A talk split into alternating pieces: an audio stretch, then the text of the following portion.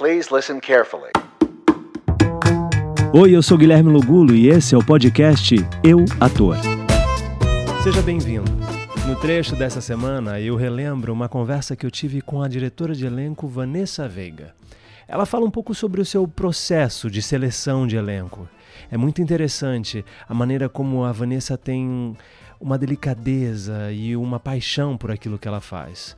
Espero que você goste desse trechinho e lembre-se que toda semana tem um trecho aqui para você relembrar as conversas que eu já tive aqui no podcast. Fique agora com a diretora de elenco, Vanessa Veiga. Então, a primeira coisa é que quando eu chamo um ator para um teste, eu mando a cena. Normalmente eu escrevo, porque é, a gente tem os capítulos, mas as cenas vêm normalmente diálogo. Eu gosto de fazer monólogo para teste. Então, ou eu pego a sinopse, como foi o caso de Segunda Chamada, né? Segunda Chamada, a gente tinha algumas cenas já meio prontas, com textos em tamanho bom, mas não o suficiente para atingir um minuto e meio.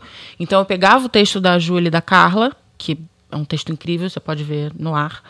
Eu pegava um, o trecho que eu tinha do texto delas e complementava para transformar em um minuto e meio. E colava. Ou então eu pegava um pouco da sinopse e sabia um pouco sobre a história do personagem e escrevia.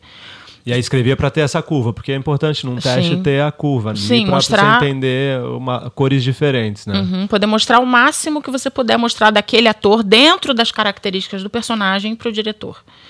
E aí acontece do ator, às vezes, quando recebe o texto, falar: ah, você pode me mandar sinopse? Você pode me falar um pouco sobre o Nossa, eu personagem? nunca pedi sinopse. Pois é, mas tem, tem ator que pede. É, tudo bem, quer, é porque quer se antecipar também, É, né? Tá é, querendo é, chegar é. pronto. Mas eu acho que Normalmente isso... já vem uma sinopse, já, dependendo, já vem escrito um- uma pequena eh, o personagem, sinopse. o personagem já entrega um pouquinho, É, né? é, do que é. E você O- monta na sua. Você é livre para montar ali, é um teste. o teste né? que você fez, por exemplo, de Rock Story, eu escrevi um texto que já falava um pouco é, da história é, dele, é, que ele era sim, afim sim, da, da menina sim. e tal. Então, a- historinha já tá um pouco ali, mas eu gosto de fazer essa, essa apresentação do personagem olhando pro ator. Porque eu sei que o ator chega nervoso para fazer um teste. Então, eu acho que o momento que ele entra no estúdio comigo e a gente senta para fazer, ou fica em pé para fazer a cena, e eu tô ali falando sobre o Já personagem, quebrou aquele gelo. ele já tá relaxando. Relaxando, e aí ele faz um comentário sobre a cena. Ah, então por isso que ele fala isso. E aí ele não percebe, mas ele já tá Chega ficando. no, no, no ponto que você quer que ele esteja pra, pra dar o gravando.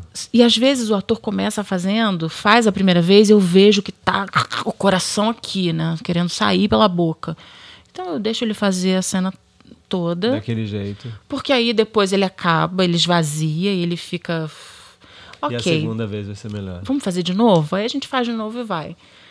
Acon- aconteceu em Rock Story, não vou, não vou citar nomes, Por favor, não trabalhamos com nomes. não trabalhamos com nomes, mas é uma, uma, uma história legal, por isso que eu vou contar. Ah, tá. Que um ator fez um teste e eu queria. Ele era a figura perfeita, mas o teste não foi bom. E eu sabia que ele era bom. Eu sabia que ele estava nervoso. E aí não tinha tempo de repetir porque ele tinha uma viagem de trabalho e aí eu fiquei, putz, como é que eu vou fazer? E aí eu- Apresentou a mesmo pessoa assim. não apresentei. Ele foi embora e aí poucos dias depois eu fiz contato de novo e pedi para ele gravar. Falei, faz um self-tape. Graças a Deus o Denis é um anjo e eu E mostrei aceitou. muitas coisas assim para ele e eu apresentei e assim quando ele gravou o self- o self-tape ele fez bem mais Jeito, tranquilo. É,